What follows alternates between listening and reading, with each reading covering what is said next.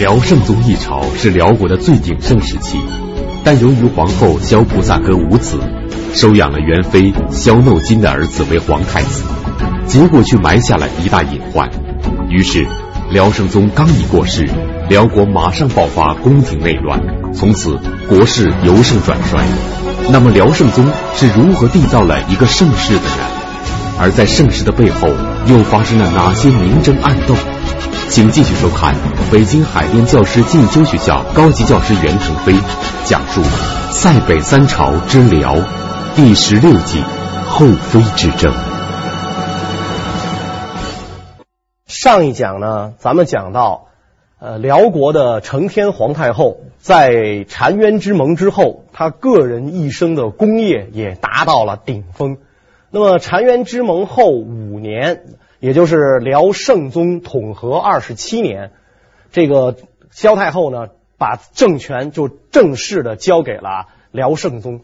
辽圣宗这个时候已经做了二十七年的皇帝，已经年近不惑，终于摆脱了儿皇帝的地位啊，这个名正言顺的开始处理朝政。辽圣宗呢，是辽景宗和萧皇后的长子。初封梁王，十二岁的时候，辽景宗故去，圣宗得以承继大统。呃，他的这个汉文的名字叫耶律隆绪。这个辽圣宗继位的时候呢，因为年幼嘛，那咱们前面几讲讲过，所以一直呢是呃太后掌权。这个太后为了巩固国政，启用了很多著名的大臣，其中有一位是耶律斜轸，这是辽国的名将。所以太后就让耶律斜轸跟这个圣宗皇帝，当时圣宗皇帝才十三岁嘛，太后让耶律斜轸跟圣宗皇帝交换弓马，等于这样一来就义结金兰，就是这个耶律斜轸呢就成了圣宗皇帝的兄弟辈儿，然后辅尽心的辅佐，所以在一般文武大臣的尽心辅佐下，圣宗皇帝很快就成长为一位文武全才的少年天子。在他十八岁那一年，就这个奉萧太后之命领兵出战，当然是有这个耶律斜轸这样的名将辅佐，全歼了一路宋军。当时他只有十八岁，所以在战场上呢，等于就是呃也立下了这个功勋啊，天子亲征啊，也立下功勋。萧太后对于圣宗皇帝的教导，那是不遗余力的。史书上记载呢，萧太后啊对圣宗皇帝教训为多，所以使得圣宗皇帝成为辽朝的圣主啊，一代英主。其中有一个事情就是说，这个契丹的皇帝呢是马上天子，所以平时爱打猎、打马球啊，就这些个这些个活动是非常重视的，这是皇帝的必修课。所以我们看到，基本上像这个游牧民族王朝的皇帝，他都非常强调这一点，骑射是根本。一般咱中原，一般中原王朝的呃皇帝呢，可能就是书画这些东西比较重视，但是这游牧民族他不是这样啊，骑射是根本。所以像契丹的皇帝，个个都是高强的猎手，但是这个如果过多沉溺于这个射猎，那显然呢，对于处理这个朝政呢，也是很不利的。所以圣宗皇帝呢，他就比较这个，当时比较爱打猎，整天就出去游猎。这个游猎，一个是呃强身健体，另外一个呢，多少也带点这种军事演习的性质。打猎其实跟这个呃军事演习是有很相似的地方的啊。这个猎物可能有的时候比敌人还要凶猛啊，遇遇到那样猛兽，所以他沉溺于这个狩猎。那么萧太后看到圣宗皇帝看到自己的儿子这种举动。就跟儿子呢说了这样一段话：“前圣有言，欲不可纵。先贤曾经说过这样的话，欲不可纵。你的欲望你要克制，不能纵欲。你天下之主，万金之躯，整天那打猎，万一有个马失前蹄的呢，怎么办？怎么向天下臣民交代？咱们好不容易有了这个今天的这种地位，好不容易来到今天的这个这个这个母母子能够执掌政权，你回头你出点意外，所以。”皇帝听了之后，就很少再去打猎，非常那个能够虚心接受太后的这种批评。所以成年以后，圣宗皇帝一袭国事，睿智于治。很快就成长为一代明君。辽圣宗虽然十二岁承继大统，但是承天太后临朝听政二十七年，直到辽圣宗年近四十岁时，他才开始真正执掌政权。那么圣宗皇帝掌权之后要做的第一件事会是什么呢？辽圣宗皇帝到萧太后接给他这个权力之后，他才正式执掌这个政权。一个月以后，这个萧太后就去世了。统和二十七年的十一月给了他政权，十二年，呃，十二月这个萧太后就去世了。然后又过了一两年，韩德让也去世了。这个时候就再也没有人能够呃，就对这个圣宗皇帝的施政啊掣肘了。所以圣宗皇帝直到自己继位二十七年后，才举行了柴册礼，就是我们前面讲过的这个焚柴告天的这个礼节。这个礼节是契丹每一个皇帝要继位的时候必须要履行的这么一个礼节，相当于我们的那种登基大典。以往的皇帝都是在继位的当年就要举行这个呃，就柴册礼，否则你名不正言不顺。辽圣宗是迟了二十七年，所以从他以后就也形成一个传统。在他之后的皇帝，兴宗、道宗、天祚帝都是在继位后几年才能实行这个柴册礼，以示对圣宗的这种尊重。因为这个这个等于先皇迟了二十七年，你马上就就继了位就就烧柴火，这个有点这个哎不太合适。柴册礼啊，平时我们一讲啊，就是一想，就是大家。堆一堆柴火跟那一烧完了，这有什么意义呢？实际上，这个柴册礼是非常隆重的，积柴为坛，把柴火堆成坛，然后这个焚烧，你焚柴告天。在这个告天以前，皇帝要不断的进行谦让，因为契丹分为八部嘛，八部大人，然后国内的这些个元老重臣，包括这个呃勋老奇旧这些人都来。来推戴皇帝，皇帝呢要谦虚，皇上要说要说话。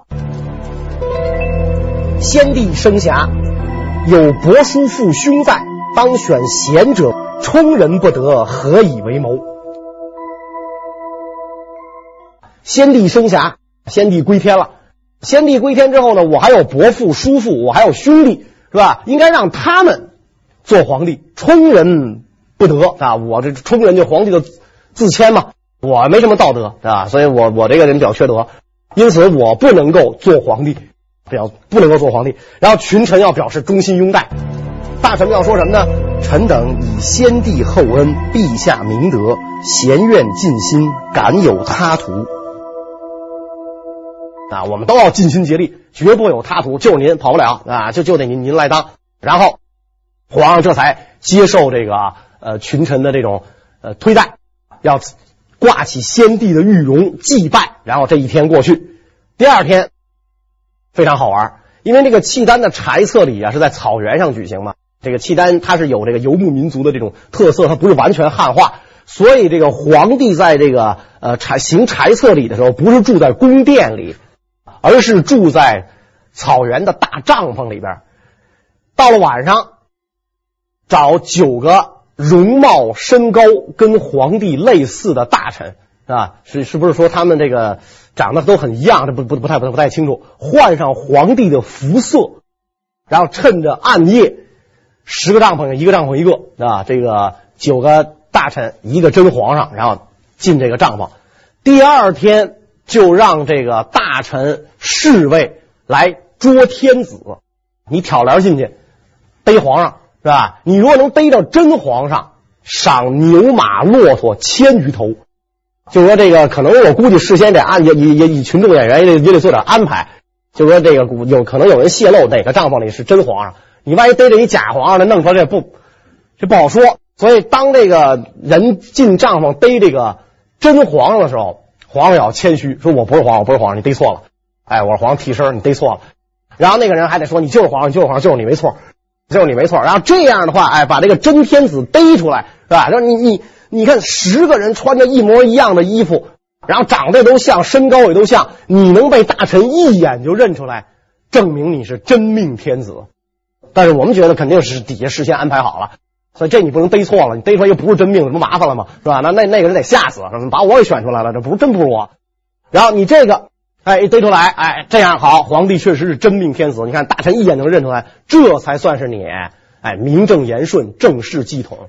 所以这个圣宗皇帝啊，迟了二十七年啊，才举行这个柴册礼。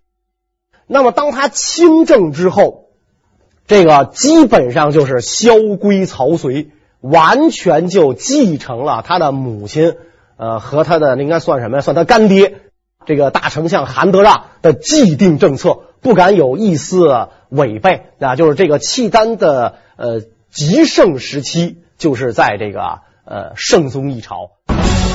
辽圣宗不但武略过人，精于骑射，而且文采出众。据说他曾经写过五百多首诗，其中有一首诗《传国玺》。讲的就是辽圣宗得到了自秦始皇以来中原王朝历代相传的传国玉玺。那么，辽圣宗真的得到过这个玉玺吗？辽圣宗皇帝的这个诗篇大多散诗，流传下来一首代表作就是什么呢？他这个代表作的这个名字叫《传国玺》，就是玉玺呀。咱们中国从秦始皇混一天下之后。据说用和氏璧，这个大家很清楚这个东西哈，用和氏璧刻成传国玉玺，由丞相李斯用这个鸟篆文在上面刻了八个大字：“受命于天，既寿永昌”，啊，刻这么八大字，代代相传。这个传国玺呢，在这个。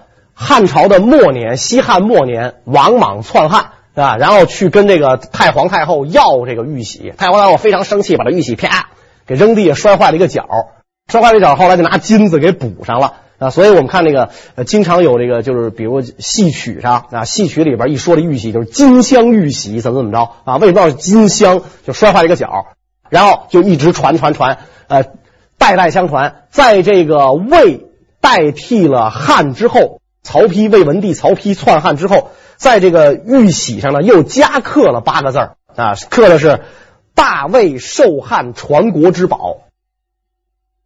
传到唐朝，玉玺被称为“受命宝”，然后传给后梁、后唐、后晋，后晋被辽给灭了。被辽灭了之后，这个辽就把传国玺带到了北方。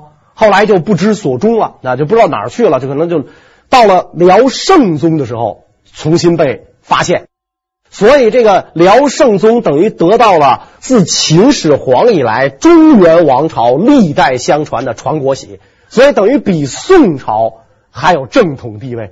宋朝玉玺都是自个儿刻的嘛，是吧？他等于是从秦始皇的传来的，所以他非常高兴，赋诗一首：一时至美宝。千载助兴亡，中原既失守，此宝归北方，子孙皆慎守，事业当永昌。传国玺传到我们辽朝，所以希望子孙慎守，我们辽帝国代代昌盛。因此，他我们从这个可以看出来，这个圣宗皇帝他的这个汉学修养啊非常高，他的汉学修养高，这个。上有好者，下必甚焉。榜样的力量是无穷的，所以从辽圣宗时代开始开科举士，然后推广汉学，整个辽王朝就由武功向文治方向转化。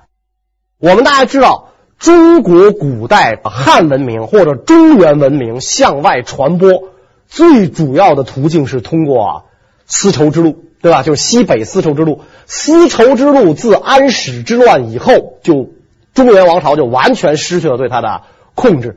这个时候的宋王朝的这个影响，对于传播中国文化这种影响，甚至不如辽帝国。所以，在这个西北的很多民族要学习中国文化，请佛像，请儒经，跟谁请？跟这个辽去请啊，是辽圣宗给他们送去佛像，送去儒经，传播这个中华的文明和文化。所以，辽史当中对这个圣宗皇帝的评价呀是非常高的。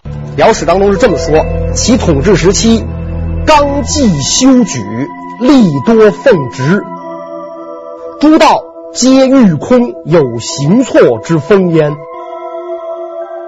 这是根据这个辽史刑法志的记载，他的他统治时期政治清明，诸道皆御空。辽的这个呃地方机构跟宋一样，道州县三级各道的监狱都空，那没有犯人啊，因为政治太好了，路不拾遗，夜不闭户，用不着逮犯人，没人犯法。辽史赞语：辽之诸地，在位长久，令民无穷，其为圣宗乎？辽朝的这些皇帝里边，在位最久的是辽圣宗，在位四十九年，令民无穷，美名无穷。那这些个皇帝里边最突出的是谁呢？就是辽圣宗啊，他十二岁这个承继大统，在位四十九年，死的时候呢六十一岁啊，所以他是一代。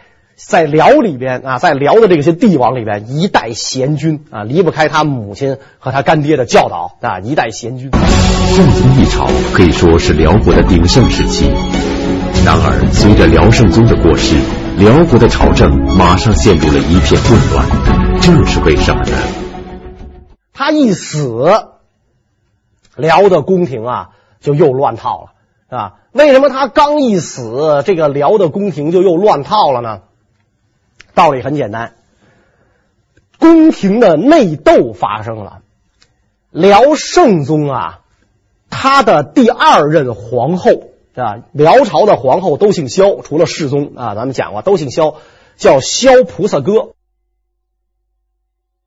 这位皇后萧菩萨哥是韩德让的外甥女儿，呃，是这个。承天萧太后萧卓萧太后的亲侄女是吧？所以嫁给了呃辽圣宗。皇后呢，美貌多才，常以草亭为殿饰。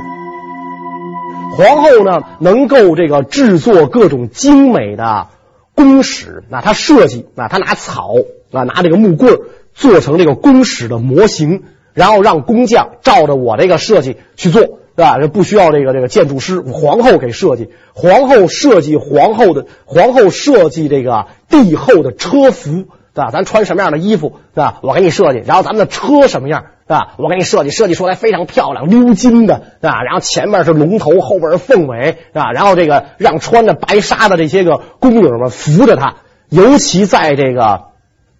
春天呀，或者夏天呀，就是草原上花一开，那在山谷间山花烂漫的时候，白衣的这个宫女推着这样的车，帝后坐在上面，缓缓而行，恍如神仙下凡。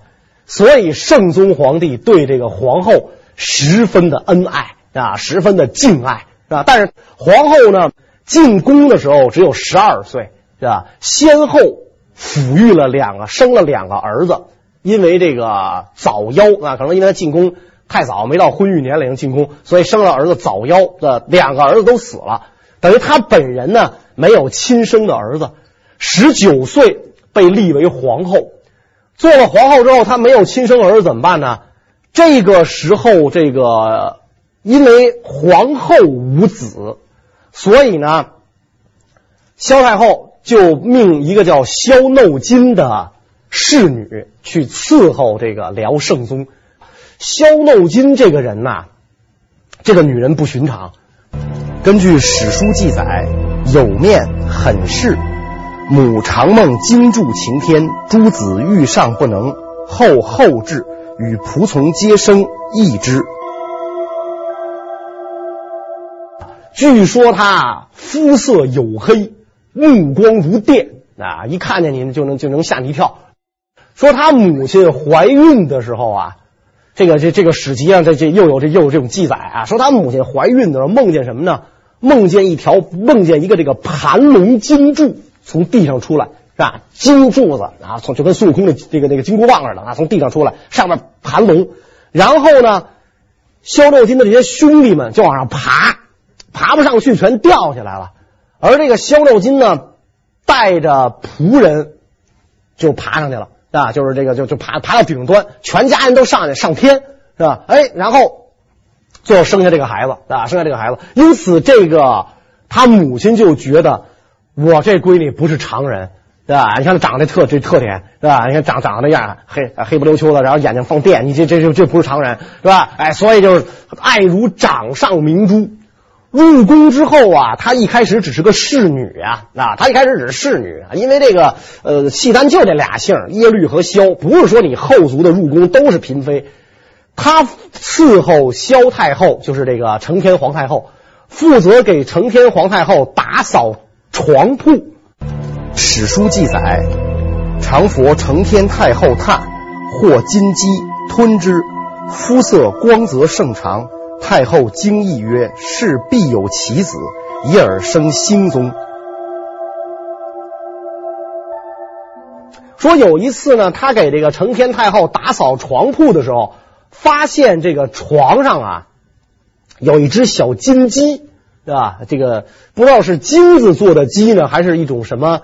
呃，稀有动物叫金鸡啊，结果他一看到这个小金鸡，抓下就给吃了，是吧？看来这个人很残忍啊，或或或者很贪婪，是吧？你说招你得，你给吃了，你你是当早点啊吃了，吃了之后发生了变化，通体放光啊，放金光啊，跟佛似的放金光，是吧？啊，然后这个更更不更更不是一般人了，原来眼睛跟电似的，再放金光，是吧？所以萧太后看见了。说这个这个孩子不得了啊，他一定能够诞育龙种啊，他能生下这个这个真龙来，是吧？然后他肯肯定能生一子啊，生下不同常人的儿子来，所以就马上命令他去给这个圣宗皇帝侍寝啊，去伺候这个圣宗皇帝。结果这个萧诺金呢就生了儿子，这个儿子生下来啊，就是后来的辽兴宗啊，就是这个呃耶律宗真啊，就是后来的辽兴宗。所以萧诺金生了儿子之后。皇后就把这个儿子收养啊，本来不是他生的啊，但是他给收养了。收养了之后，视如己出。这个耶律宗真呢，也就把皇后看成是自己的亲生母亲啊，他不觉得这是自己的养母。等于这个萧诺金生的儿子被皇后收养了，被皇后收养之后，他当然心里很不痛快嘛。我生的儿子跟你叫妈是吧？跟我还不能叫不能叫妈。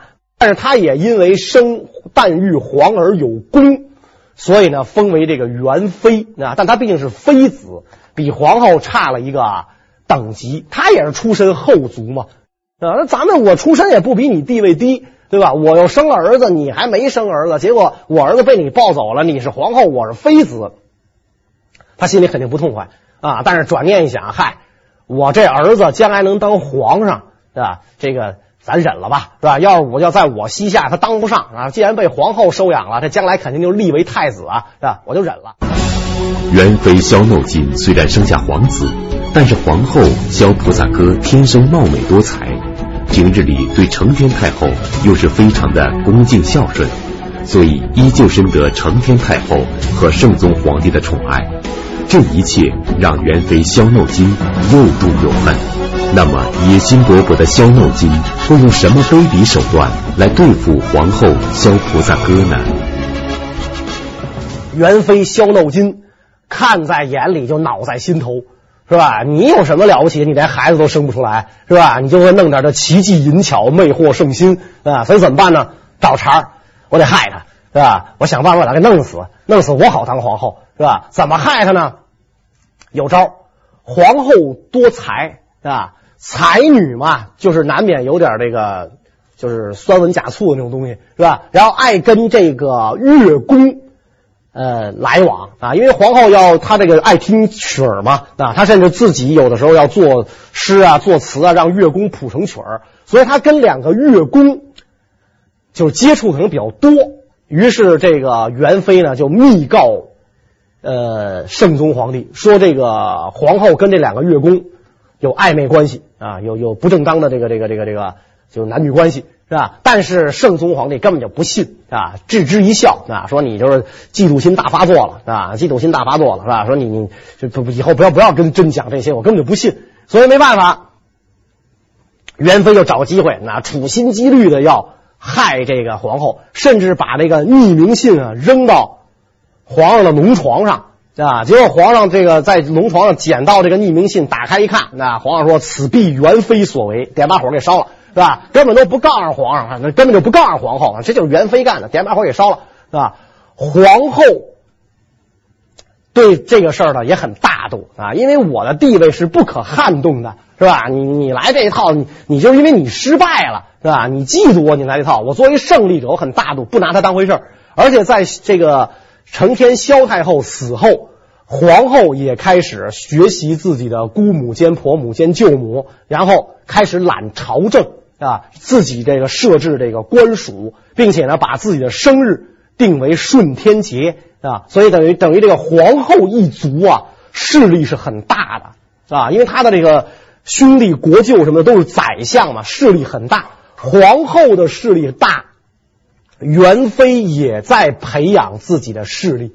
是吧？因为我也是后族嘛，我也是萧氏出身嘛，他也在培养自己的势力。他培养自己的势力，他的这些个兄弟们也都入朝做官，所以后党跟非党早晚有一天要火并。那么这一天很快就到来了，因为我们讲这个圣宗皇帝在位四十九年，这个第四十九个年头上病入膏肓。眼看就要不育啊，要要要归天了。所以这个圣宗皇帝还没死的时候，这个元妃就当着皇帝的面恶毒的咒骂皇后啊。他骂皇后：“你你老东西受宠的日子已经没有了，是吧？”这是这个时候皇上还没咽气呢，是吧？他就当着皇上的面就敢这样的骂皇后，所以皇上就觉得。很很为皇后的将来担忧啊！也确实啊，皇后是仗着我宠的啊。如果皇后要是，如果我要是归了天，皇后宅心仁厚啊，弄不过这个元妃萧耨金，所以怎么办呢？这个皇上就把这个太子，就是皇后抚养大的这个耶律宗真叫到床边啊，跟耶律宗真讲：皇后侍奉我四十年，以其无子，故命汝为嗣。我死，汝子母切勿杀之。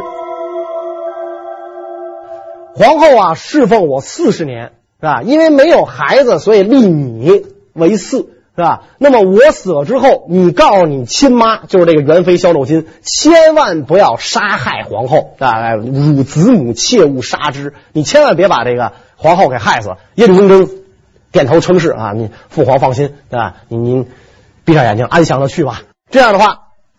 辽圣宗一命立这个萧菩萨哥皇后，那就是我死了之后，萧菩萨哥皇后是皇太后，上尊号齐天皇太后，是吧？然后这就齐天大圣这俩字，齐天皇太后。然后圣宗归天，圣宗归天，这个耶律宗真继位，是为辽兴宗。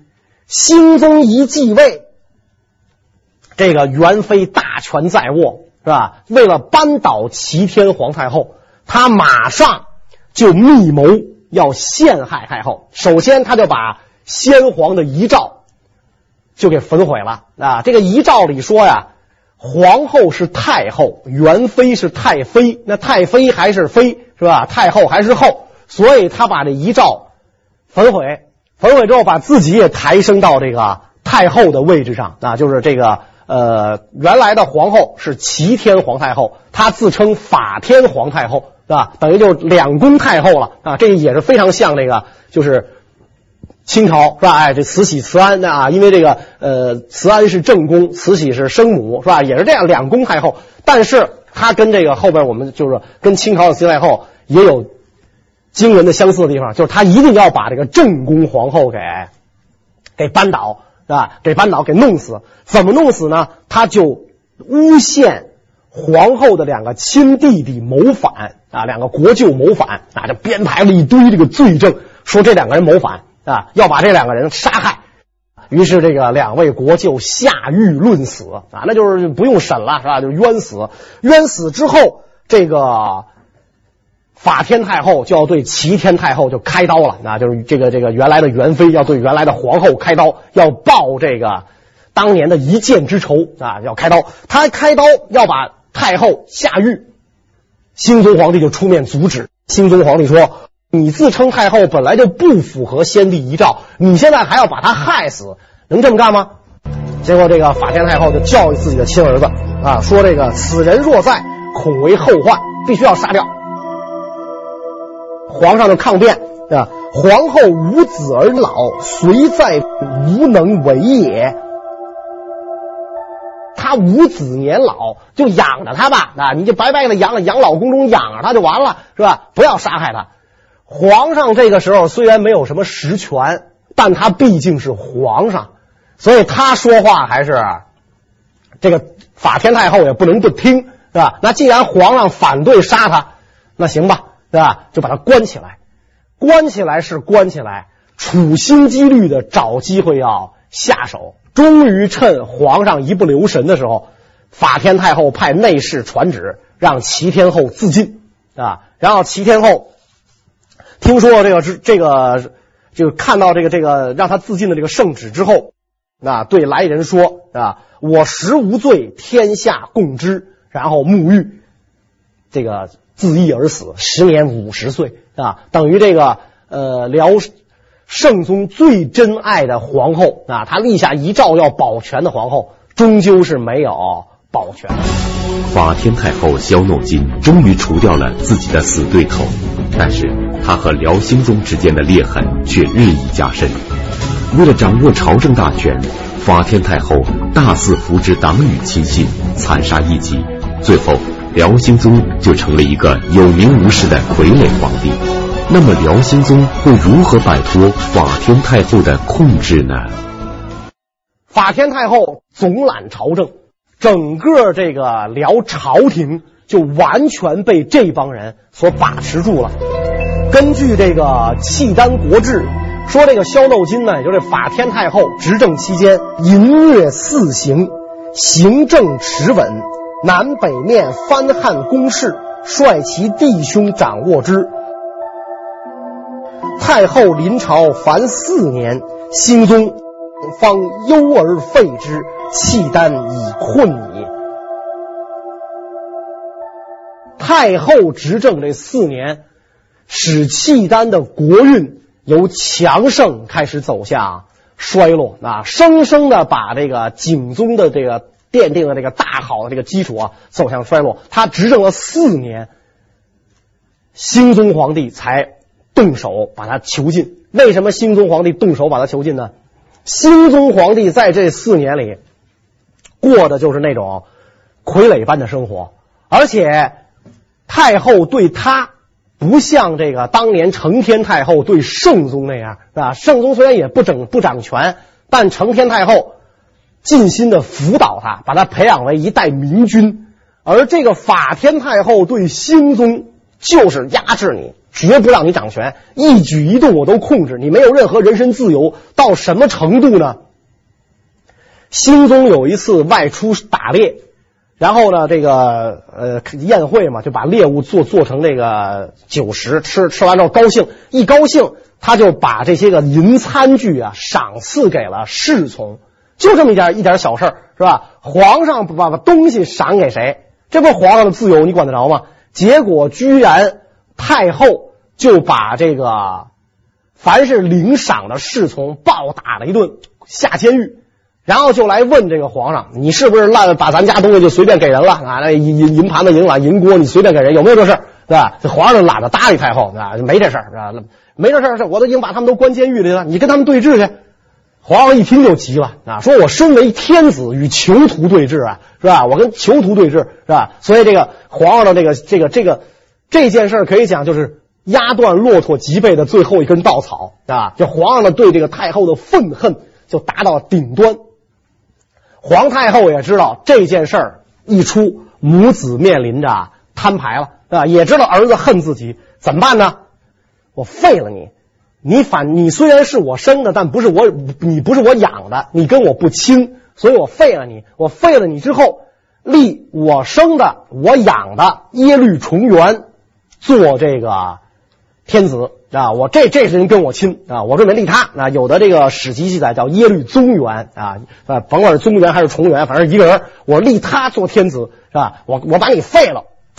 结果这个耶律重元胆儿小，他妈跟他商量，我准备把你大哥废了，让你当皇上。他告诉他大哥了啊，妈说要废了你，让我当皇上，是吧？让我当皇上，是吧？这这个这个，我我不我不敢啊，这这这事儿我不敢。